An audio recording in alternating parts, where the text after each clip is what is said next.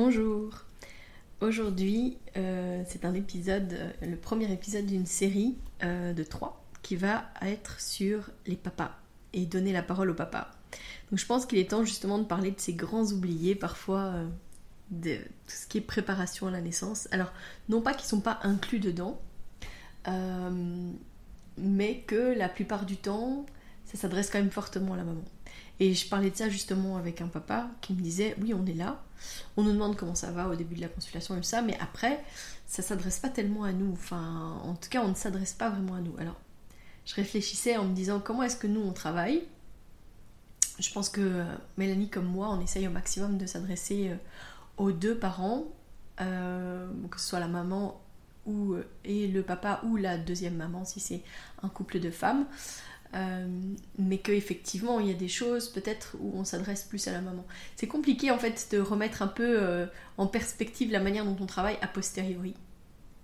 J'entendais du coup cette demande de papa et je me suis dit ah il est temps d'en parler parce que par exemple on a rangé notre, euh, notre bibliothèque là la semaine dernière et je me suis rendu compte que quasi tous les livres qu'on avait sur les papas étaient sur le ton de l'humour mais l'humour un peu, un peu vache comme ça. Enfin, ce que je lisais, euh, je me disais, euh, attends, on pense d'office que les papas, ils sont bêtes au point de ne pas savoir euh, mettre une couche, enfin changer une couche, ou mettre un body. Enfin, il existait même un kit avec un body à l'intérieur, avec des flèches qui disaient la tête c'est par là, le bras droit, le bras gauche. je me dis, ok, c'est sur le ton de l'humour, mais en fait, ce que ça appuie, c'est qu'on pense que les mères, elles sont plus prêtes à s'occuper d'un bébé et les pères, ben, euh, ils ont besoin de trucs aussi, euh, aussi bêtes hein, que cette histoire de body.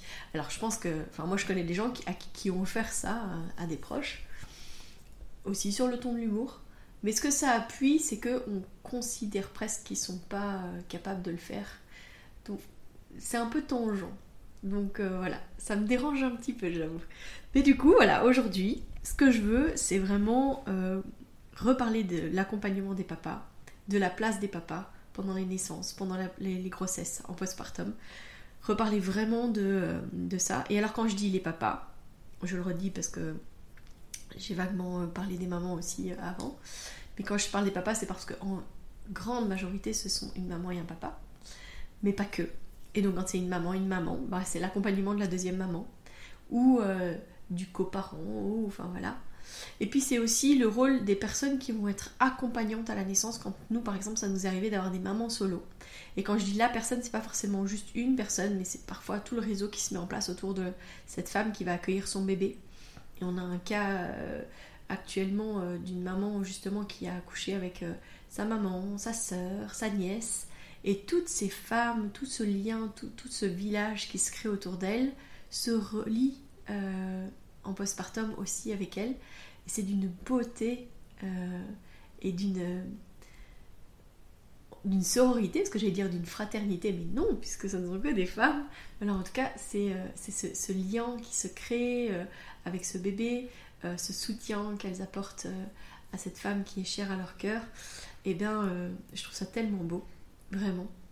Et du coup, bah, c'était aussi l'accompagnement qu'on a fait pendant cette grossesse-ci avec, euh, avec elle, ben, ça a été qu'à chaque fois, cette maman, elle est venue accompagnée d'une des personnes allait être présente à la naissance pour que la préparation, elle soit aussi avec cette personne.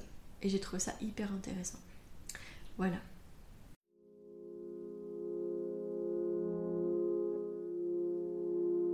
Bienvenue dans Bulle de Sage-Femme, le podcast qui déconstruit les croyances, démystifie les peurs sociétales, redonne toute sa place à la physiologie des femmes qui savent enfanter dans leur pleine puissance, mais aussi des bébés qui savent se mettre au monde. Ici, vous profiterez de l'expertise de sages-femmes pratiquant en dehors des hôpitaux, des accouchements à domicile ou en maison de naissance. Nous souhaitons que vous trouviez les outils, les informations pour que vous puissiez être les acteurs de la naissance de votre bébé, et ce quel que soit le lieu où vous avez décidé de l'accueillir. Mon nom est Mélissa Chambard, sage-femme, maman de cinq enfants. À chaque épisode, je vous partagerai mes astuces, mes bons plans, mon expertise, des anecdotes, mais aussi des témoignages de parents, de sages-femmes et des rencontres inspirantes autour de la périnatalité, dans la bienveillance, la force, la puissance.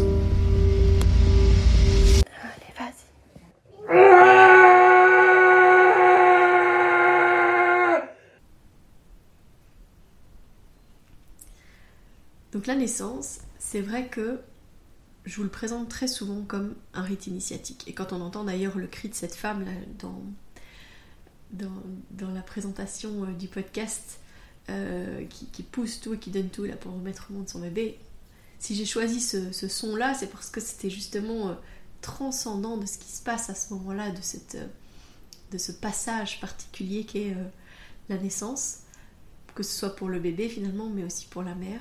Et souvent, le grand oublié de l'histoire, c'est le papa. Alors, non pas qu'on ne pense pas à eux, mais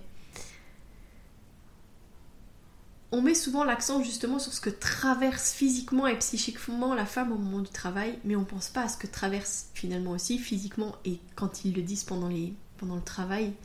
Souvent on les regarde avec des gros yeux, l'air de dire chut, tais-toi. je suis la première à le faire hein, quand il y en a un qui me dit oh, j'ai un peu mal au dos quand même. Euh, tu rigoles ou quoi? T'as vu ce qu'elle est en train de faire là, ta femme? Tu vas me dire que t'as mal au dos Ou alors quand ils, montrent qu'ils ont mal aux mains parce qu'elle a serré tellement fort leurs mains, etc. C'est euh, c'est à la fois ironique, mais à la fois c'est vrai qu'on ne reconnaît pas faire finalement ce que eux ils traversent à ce moment-là. Parce qu'ils vivent pas, ils n'ont pas les hormones que vivent la, la femme pendant le travail. Parce que euh, clairement ils ne vivent pas dans leur corps et que je pense que c'est hyper difficile de voir la personne qu'on aime traverser euh, une situation aussi intense que la naissance. Parce que je crois qu'ils voient leur, leur, compagne dans, dans un tel état euh, physique, psychique, tellement fort, intense, bouleversant, que ça peut être vraiment aussi bouleversant pour eux. Euh, on parle souvent d'un grand saut, euh, voilà, de, gros rites initiatiques pour les femmes, mais c'est aussi un énorme saut dans l'inconnu pour les hommes. D'autant plus que la plupart du temps, alors oui, il y a les préparations à la naissance, etc., où on espère bien qu'ils sont venus en consultation prénatale, qu'ils ont eu de la prépa avec nous. Mais euh, en tout cas, je, parle pour nous, on aime bien les avoir et on le redit souvent. Quand on les voit pas, on dit Ah, mais ils viendraient pas la prochaine fois, parce que ce serait bien qu'on le voit, ce serait bien qu'ils puissent nous poser ces questions, etc. Parce qu'ils ont pour nous une place centrale. Mais il y a plein d'endroits où finalement euh, ils sont pas euh, forcément présents. Euh, sans parler de la période Covid, là où on a eu, où vraiment les papas étaient complètement mais évincés de la salle d'accouchement, évincés des consultations. ils pouvaient même pas être là pour les échographies, etc. Donc c'est la preuve que on considérait que c'était accessoire, enfin voilà, que on pouvait se passer de la présence des papas, alors que bah en fait c'était euh, tellement stressant euh, de vivre cette période où justement on a eu énormément de demandes de suivi dans ces moments-là parce que les femmes elles se disaient mais moi je pourrais pas le faire s'il n'est pas là. Donc ça n'avait rien d'accessoire. Et ça n'a rien d'accessoire. Donc souvent en plus ils sont moins préparés dans le sens où bah, en plus des préparations etc. Souvent les femmes elles regardent des comptes Instagram, elles écoutent des podcasts, elles euh, lisent des livres, enfin voilà. Et les papas, en fait, ils le vivent pas dans leur corps. Ce que les femmes traversent au cours de la, grossesse, c'est quand même le changement dans leur corps, le corps à corps avec leur bébé. Donc toute leur attention est portée là-dessus, et puis elles savent très bien que c'est elles qui vont devoir le faire. Donc la manière de se préparer est totalement différente en mode c'est moi qui vais faire le marathon, de c'est moi qui vais ravitailler le marathon. Je pense que c'est pas du tout la même chose. Et du coup, bah, j'ai, on a déjà eu des papas hein, hyper euh, présents, hyper euh, préparés, euh, qui avaient regardé des vidéos, téléchargé, acheté des vidéos, échangé avec leurs femmes, etc. Évidemment qu'il y en a.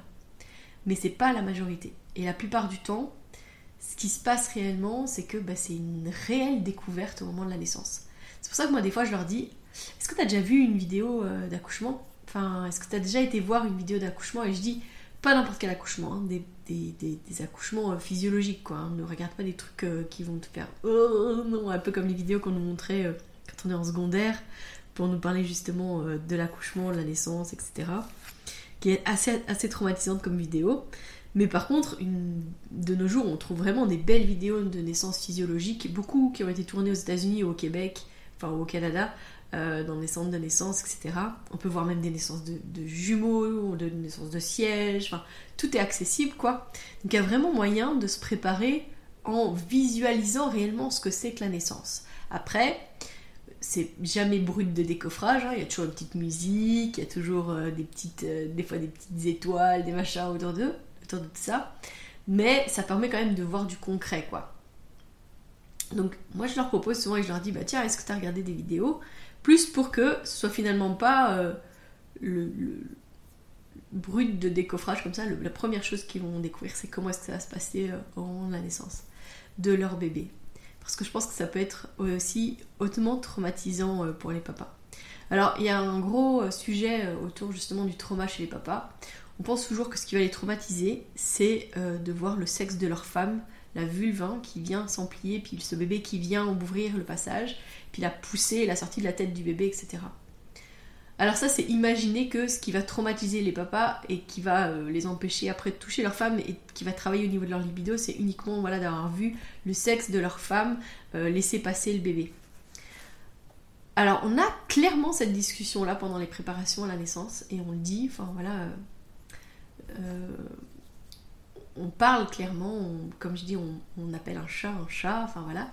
On en parle de tout ça parce que ça fait tellement partie finalement de ce qui est euh, véhiculé par la société que les papas ils risquent d'être traumatisés par l'arrivée du bébé. Moi il y a plein de femmes qui me disent par exemple non moi je veux pas qu'il regarde, je veux pas que enfin voilà. Ou même en passe natal ça m'est arrivé de dire à une maman bah, ton homme, il pourrait peut-être te mettre euh, l'huile sur ton périnée, euh, l'argile, et elle dit tout de suite Ah non, non, non, moi je veux pas qu'il regarde, je veux pas qu'il je veux pas qu'il voit mon sexe dans cet état-là, quoi. Hein, après une naissance, non, non, non, je veux pas qu'il voit dans quel état c'est, parce qu'après il voudra, il peut-être plus me toucher. voilà. Donc tout ça, c'est véhiculé par la société, et j'explique aussi souvent que finalement quand on vit pleinement le processus de la naissance et que les papas ils sont vraiment là en tant qu'acteurs de la naissance, accompagnants, qui voient ce qui se passe, etc. L'accueil du bébé va se faire totalement différemment, enfin voilà, l'arrivée du bébé va se faire totalement différemment euh, de si euh, de but en blanc comme ça on, l'inclut pas tellement et puis à la dernière minute on dit vous voulez voir, vous voulez voir là, euh, vous voulez voir le bébé qui est en train de sortir, etc. effectivement ça peut être vraiment brut, un peu gore, et si c'est surtout une naissance sur le dos avec les pieds dans les étriers, moi j'avoue que c'est pas très beau. en tout cas, c'est ma vision des choses. Quand je regarde des photos de naissance où les femmes elles sont dans euh, la position qu'elles veulent, etc. Et puis des photos de naissance où on est avec les jambes en l'air, le cialytique qui éclaire le périnée, c'est pas du tout la même chose. D'accord? Clairement, vous pouvez essayer de voir les deux, vous comprendrez ce que je veux dire. Mais donc l'image qu'on a n'est pas du tout la même. Et euh, les papas qui ne le sentent pas, en fait, ils n'accueillent pas, donc ils viennent pas au périnée. On a eu ça il y a quelques temps où moi je demande quasi systématiquement, en fait, euh, au moment où je sais que le bébé va pas tarder, je regarde le papa et je lui dis Est-ce que tu veux accueillir ton bébé? Sauf si la maman, elle m'a dit qu'elle voulait le faire elle-même, alors je, laisse faire la maman. Mais si elle m'a rien dit de particulier sur le souhait de elle-même accueillir son bébé, alors je vais d'office d'abord le proposer au papa. Et ça peut arriver que, enfin voilà, dernièrement j'ai un papa qui m'a dit euh, non, vraiment, je, préfère rester auprès d'elle, euh, je, préférerais que ce soit toi qui le fasse. Ok, bah donc c'est moi qui accueille le bébé. à nouveau, j'en parle dans plein d'épisodes, mais euh, on accueille les bébés. On ne fait pas de manœuvre, on ne sort pas les bébés, on ne restitue pas leurs épaules, enfin bref, on, on ne fait pas de manœuvre active au périnée si c'est pas nécessaire. Et donc dans la majorité des cas, c'est pas nécessaire et les bébés viennent se déposer entre les mains de la personne qui les accueille. Et donc quand on propose au papa, c'est merveilleux de voir avec quelle intention ils accueillent leur bébé et la manière aussi qui, comment dire, qui supportent et qui soutiennent leur femme à ce moment-là. Parce que souvent je les filme dans ces moments-là parce qu'ils sont tellement touchants. Hein. J'ai des papas qui pleurent quand ils accueillent leur bébé. Euh, dernièrement, j'avais un papa qui était vraiment, qui, vraiment regardait son, sa fille naître. Et puis millimètre par millimètre, on voyait d'abord euh, son, son, front et puis tout doucement ses yeux. Alors quand il a vu ses yeux, j'ai vu vraiment, il, était tellement rempli d'émotions. Il était en mode Oh oui, oh, oh, il était tout, tout touché voilà, de, de, voir sa fille qui était en train de naître il a vraiment vu tout son petit visage euh, enfin voilà, naître. Et puis euh, il l'a accueilli, euh, mais tellement naturellement, c'était tellement beau quoi. Donc les papas, ils sont enclins à vivre ce moment tellement pleinement, si on leur en donne l'opportunité. Et je crois que quand on en parle avec eux en prénatal, dans la préparation, quand on parle justement de l'accueil des bébés, de prime abord, alors il y a des papas qui eux sont dès le début ils disent ah ouais ouais moi ça je veux le faire je veux le faire je veux le faire faire bien sûr que je veux accueillir mon bébé. Il y en a d'autres qui sont un peu euh, oh, je suis sûre que je veux faire ça euh, ça m'a l'air un peu bizarre ou, je suis pas sûre que j'aurais envie d'être là à ce moment-là etc. Enfin et puis quand ils vivent le moment quand ils sont vraiment à fond euh, qu'ils accompagnent leur femme qu'ils l'encouragent voilà qu'ils sont là la plupart du temps en fait c'est naturellement qu'ils viennent et qu'ils accueillent et c'est tellement fort. Je crois que d'avoir une expérience positive justement de l'arrivée du bébé et d'être celui qui l'accueille donne une place tellement forte au papa que ça les encense aussi pour la suite. Parce que ce qui se passe, c'est qu'en postpartum et dans les jours postpartum euh, immédiats, il n'y a rien à faire. Le bébé, il est souvent euh, collé, serré avec sa mère. Je dis pas qu'il va jamais passer de moment avec son papa, et au contraire, les papas, ils ont une grosse place à prendre dans ces moments-là. Mais euh, il y a quand même un, sentiment un peu de je peux rien faire. Il y a beaucoup de papas qui me disent ça. Hein. C'est difficile, c'est frustrant parce que le bébé il pleure, et moi je me rends compte que je peux rien faire parce qu'en fait tout ce qu'il veut c'est d'aller au sein, et moi évidemment je peux pas lui donner le sein. Donc c'est un peu compliqué. Alors on leur donne plein de trucs, d'astuces, de choses qu'ils peuvent mettre en place pour prendre cette position où ils peuvent quand même aider. Le bébé a passé par exemple des moments où le bébé est douloureux, euh, ou euh, juste aussi bah, rassurer le bébé dans les moments où la maman elle peut-être juste aller prendre une douche ou aller aux toilettes quoi. Donc euh, en, rappelant en fait leur, leur position en tant que deuxième parent, c'est vrai, mais avec toute sa place après pour devenir aussi euh, un parent de référence, parce qu'il n'y a pas de premier et deuxième parent. Il y a la mère qui a porté le bébé, qui a fait corps à corps avec lui pendant neuf mois, euh, dont le bébé connaît tout, l'odeur, euh, le rythme cardiaque, la respiration, la voix. Donc clairement, on ne peut pas faire... On peut pas on peut pas les, on peut pas comparer ça quoi. C'est pas possible. Par contre, petit à petit, le papa il a toute sa place pour devenir aussi une figure d'attachement pour ce bébé. Et euh, c'est pour ça qu'on leur dit, bah, après la tétée, tu peux le prendre en peau à peau, euh, tu peux le rassurer, tu peux le prendre en écharpe, etc. C'est hyper, hyper important en fait de rappeler que ils ont aussi tout un rôle, même s'ils ne donnent pas à manger au bébé. Parce que j'ai des femmes qui me disent, ah, je vais tirer mon lait comme ça, il pourra lui donner un biberon. Mais c'est pas le seul enjeu en fait. Le fait de nourrir le bébé n'est pas du tout le seul enjeu. Et du moment où ils se rendent compte de ça, et où ils trouvent leur place, ça devient beaucoup plus fluide pour eux. Il y a un papa hein, qui s'est lancé comme ça euh, dans, les, personnes qu'on a autour de nous. Euh, c'est Papa Hippocampe. Je vais vous mettre en lien aussi euh, sa page Instagram. Mais donc c'est un papa qui partage beaucoup sur sa parentalité avec sa petite, Julia. et c'est le premier papa premier homme euh, moniteur de partage en Belgique. Et bah je trouve que c'est hyper intéressant parce que finalement, quand on montre le partage, enfin moi en tout cas quand je montre le partage, je sais que moi en tant que femme, je sais comment est-ce qu'on porte, puis je crois que les hommes finalement, il y a certains réglages qui peuvent pas faire de la même manière. Alors on en est consciente en tant que monitrice, mais comment est-ce que ça s'adapte réellement sur les papas? Là, on a le point de vue d'un papa qui accompagne les couples, mais qui peut beaucoup mieux informer les papas sur comment est-ce que ça se passe. Et ça, je trouve que c'est vraiment hyper, euh, hyper intéressant et hyper euh, chouette qu'il ait pris cette démarche et qu'il accompagne spécifiquement euh, les papas. En tout cas, qu'il donne la parole à et moi, voilà, aujourd'hui, j'ai été balader mon chien, je me suis baladée avec ma fille dans tel porte-bébé, on a fait ça, on a fait ça, voilà. Il a beaucoup communiqué sur la diversification menée par l'enfant, donc la DME, euh, dans les premiers mois où, où leur fille a été diversifiée. C'était hyper intéressant aussi. Je sais qu'il s'est formé par exemple au premier geste d'urgence parce qu'il voulait être prêt à intervenir si jamais c'était nécessaire et pour être serein aussi pour entamer cette période de diversification. Et il a beaucoup partagé sur les réseaux euh, bah voilà, comment se passait cette aventure, qu'est-ce qu'elle mangeait, euh, comment est-ce qu'il préparait, quel matériel est-ce qu'ils utilisaient pour que ce soit confortable pour eux tous. Et donc euh, voilà, je crois que c'est important que les papas partagent aussi ce genre de choses. Parce que des mamans sur les réseaux sociaux qui parlent de leurs petits tips pour leur bébé, il y en a des tonnes et des tonnes. Mais des papas, il n'y en a pas tant que ça. Et donc là, on a un papa belge qui partage tout ça. je trouve ça vraiment important. Donc, papa hippocampe, souvenez-vous-en, De toute façon, je vous le remets en, description dans, cet épisode.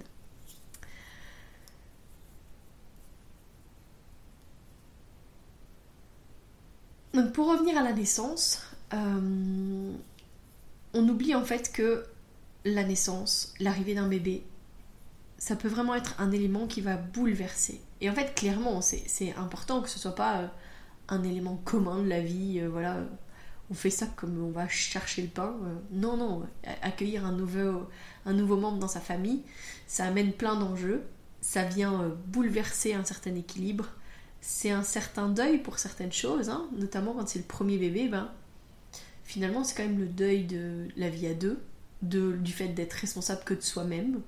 Euh, c'est une grande découverte, mais parfois ça amène à beaucoup de questionnements, beaucoup d'angoisse.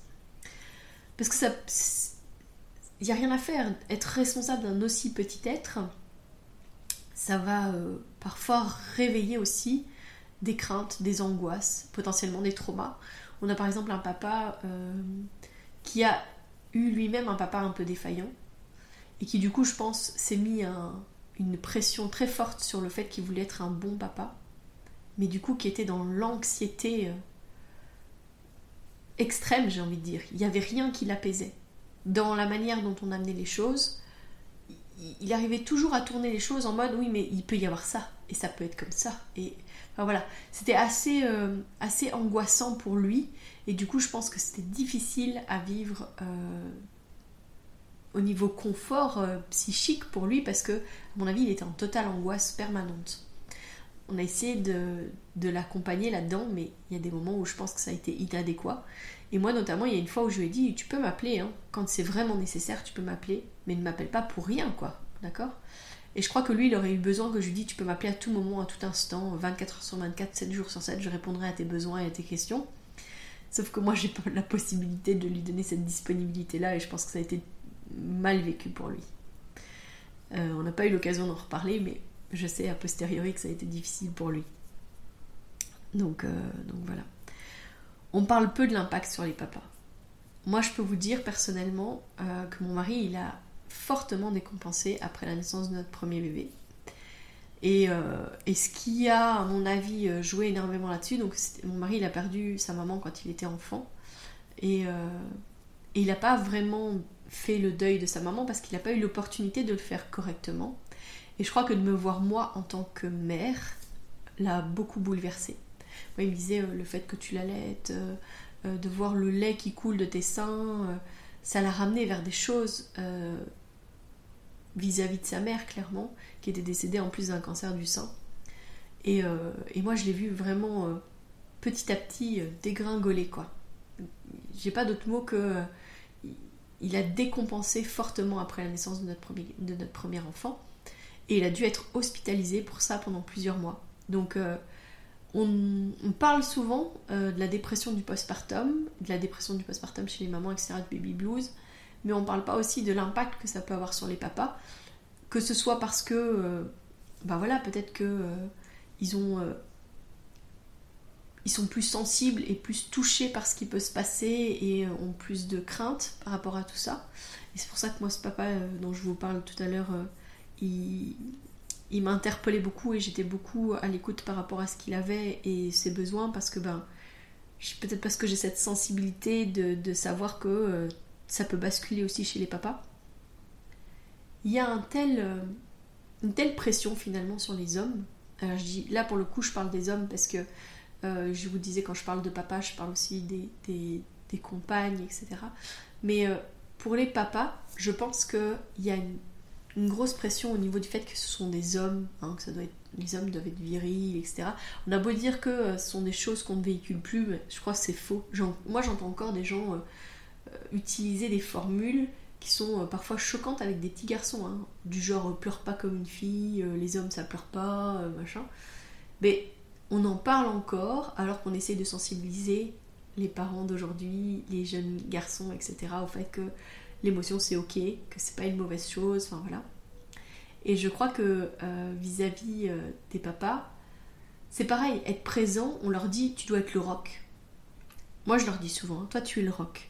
Dans les moments de doute, pendant la phase de désespérance, là, quand elle y croira plus, quand elle, elle va dire qu'elle va mourir, qu'elle n'y arrivera pas, que le bébé viendra jamais, etc., toi, tu dois être le, le roc, le phare dans la tempête. Hein, et que quand elle y croira plus, toi, tu dois encore y croire. Ça leur donne quand même une position où tu dois être fort, d'accord? Tu dois être fort, tu dois être fort. Alors oui, parce que les femmes, elles en ont besoin à ce moment-là. J'en ai déjà vu des papas, euh, notamment un qui m'a beaucoup marqué. Euh, c'était une naissance à la maison de naissance. Et euh, elle, elle était dans la piscine. Et vraiment, pendant les contractions, elle criait fort, mais elle criait fort de, de chercher de la force et de la puissance. Moi, nous, elle nous remuait les tripes, hein, de la manière dont elle, elle donnait du son, là, c'était très, très, très, très, très, très fort. Et lui, il la regardait vraiment avec tout l'amour, je pense, qu'il pouvait y mettre à ce moment-là. Euh, avec intensité, etc. Mais ils ne nous regardaient pas. Alors que souvent les papas, à un moment ou un autre pendant le travail, ils vont nous regarder, ils vont chercher un peu l'approbation sur est-ce que ce qui est en train de se passer c'est normal? Est-ce que ça c'est ok? Enfin voilà. Il n'a pas besoin de dire les mots qu'on voit dans son regard et puis qu'on fait des petits gestes, on lui fait un petit clin d'œil, on, lève le pouce, on, lui souffle quelques mots, etc. pour le rassurer. Mais là en l'occurrence, ce papa il m'a jamais regardé. Et euh, il a vraiment été comme ça. Puis vraiment, elle a été très très forte euh, dans, les, dans les sons. Et je me rappelle lui avoir dit euh, C'est toi qui accueilles le bébé? Je crois que c'est le seul moment où il m'a regardé. Et puis il a dit oui. Quand le bébé est arrivé dans la piscine, je lui ai dit C'est maintenant, c'est maintenant. Donc il a été chercher sa fille. C'était très très beau, très. Voilà. Et puis. Quelques jours après, on était à la maison et justement, je lui reparle et je lui dis Waouh, dis donc, tu m'as impressionné pendant la naissance t'as rien dit, t'as pas pipé mot, t'as été, euh, été euh, super, et tout ça. Il m'a dit, mais Mélie, mais j'avais la trouille. Mais vraiment, ça me. Il y a vraiment des moments où j'ai eu super peur. Enfin voilà, et ben, je dis, bah franchement, tu n'as absolument rien montré. Euh, et je lui dis, t'as été fort pour elle parce que peut-être que si lui, il avait montré des, moments de doute et de crainte, elle, elle aurait eu peur. Mais comme lui, il était, il était d'apparence, j'ai envie de dire, euh, hyper euh, soutenant, hyper euh, allez vas-y, c'est bien, c'est bien, c'est bien, bah ça s'est passé super bien quoi. Mais il m'a dit à posteriori, mais à l'intérieur, je t'assure que vraiment j'avais super peur. Mais ça m'interpelle un peu parce que je me dis, bah en fait il s'est pas retourné vers moi pour que justement j'apaise et que je lui dise c'est ok, tout va bien, tout se passe bien, et puis qu'il puisse se dire ok, on y retourne. Mais il l'a vécu intérieurement tellement fort que ouais, ça aurait pu aussi devenir un trauma finalement. On ne sait jamais ce qui va se passer et la résilience qu'ont les personnes qui vont faire que ça va se passer euh, tout bien en mode euh, c'était intense, c'était fort, mais c'était bon, euh, à, un traumatisme en mode j'ai cru que j'allais perdre ma femme, parce que ça aussi je l'ai déjà entendu. Des papas qui ont dit mais moi j'avais l'impression qu'elle a été broyée par un camion, j'ai cru que j'allais la perdre quoi, alors que tout se passait bien. Donc c'était le signe aussi que ouais, clairement, on n'avait pas préparé les choses suffisamment pour qu'il ait les outils pour être serein pendant la naissance. Et ça, c'est difficile. Euh, c'est difficile pour eux et puis c'est difficile pour nous aussi. Moi, je dis aussi souvent que les papas, ils sont gardiens de la caverne. Je leur dis, en fait, ta femme, elle va retourner vers euh, la femme chromagnonne. Là. Euh, elle doit aller vers le, réflexe archaïque, vers son cerveau reptilien. Mais donc, du coup, toi, tu dois être le gardien et faire en sorte justement que personne ne vienne perturber ça.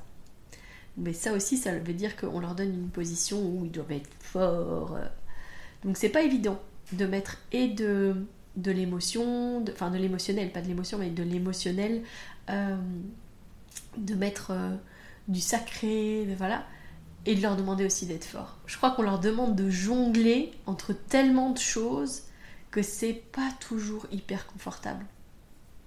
C'est comme si je disais euh, sois fort mais sois doux, sois soit aimant, euh, mais pas collant. Il y a tout un truc comme ça, parce qu'en plus, pendant les, naissances, parfois les femmes, elles veulent pas, elles veulent pas être touchées. Euh. donc du coup, c'est vraiment ça. On leur demande d'être complètement équilibristes sur pas mal de choses, dont des choses qu'ils ne maîtrisent pas, ils savent pas. enfin voilà, c'est quand même pas évident, quoi. Voilà. Euh, je voulais vous dire aussi que c'était important que les papas aient des contacts avec d'autres papas alors, il y a des papas qui me disent Ah, mais oui, moi j'en ai parlé avec mes collègues, euh, enfin voilà, ou des amis. Mais des groupes de parole, organiser des groupes de parole, ça me semble hyper important. Moi, je rêve de, cercle de papa depuis euh, bien avant la maison de naissance, bien avant la bulle. Mais je disais toujours, un cercle de papa, ça doit être animé par un papa. Ça peut pas être une femme, ça peut pas être une sage-femme qui va animer ce temps de parole. Donc là encore, je sais que papa hippocampe a essayé d'en mettre en place, en tout cas chez nous, puis ça n'a pas pris. Je sais par contre que euh, dans un magasin sur Nivelles, euh, le, magasin Naître Autrement, je sais qu'il y a parfois des, ateliers de papote de papa. Donc voilà.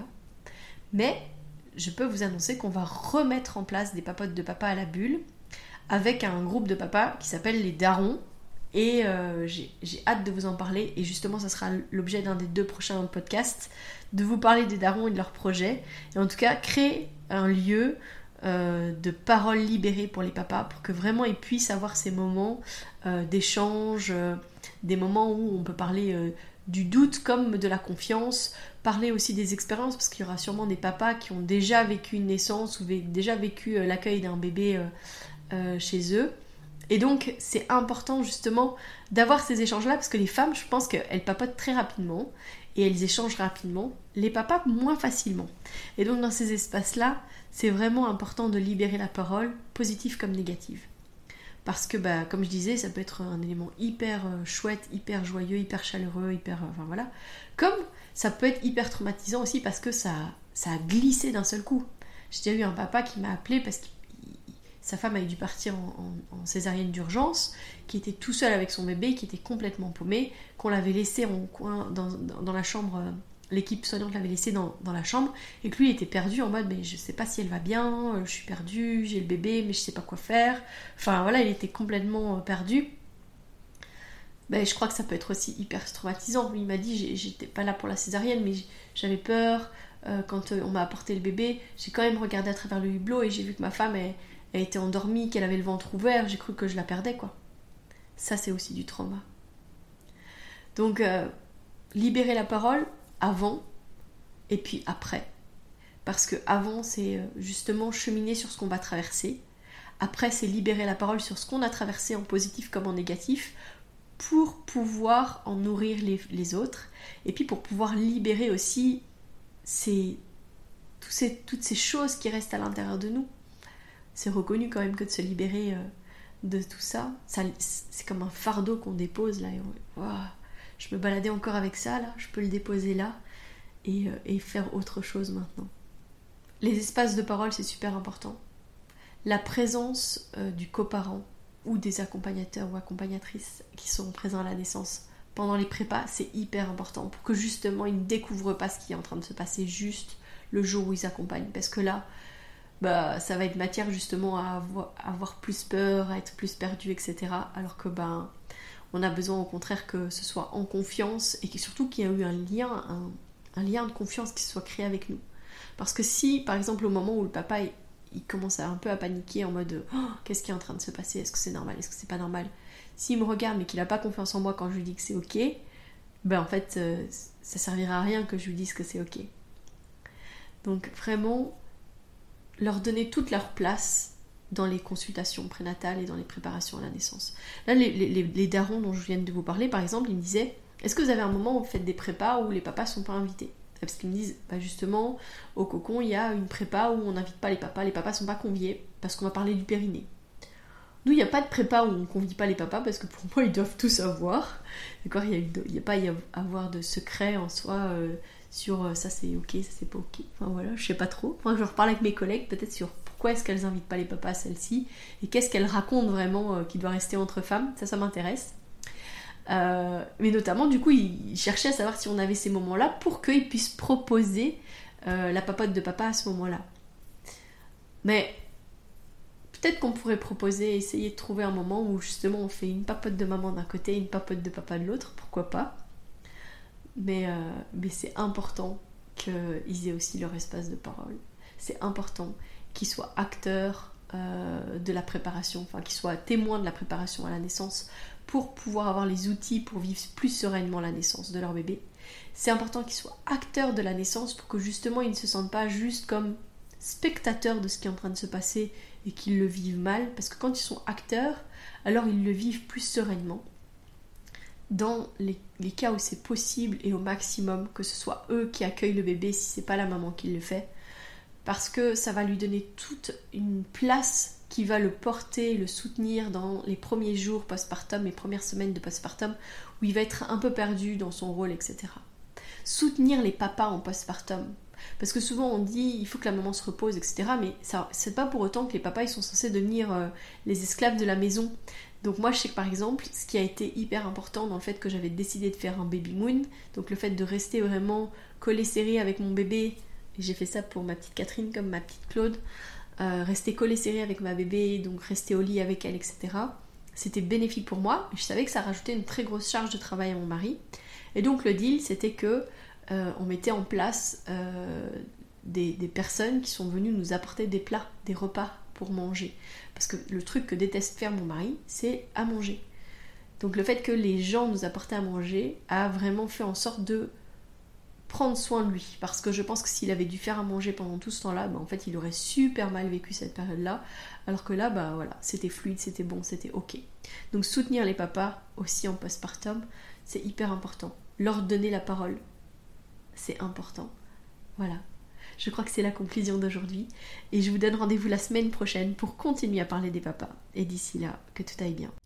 Si vous souhaitez échanger à propos des différents sujets abordés dans ce podcast, vous pouvez interagir sur les posts dédiés à chaque épisode sur nos réseaux sociaux Facebook et Instagram.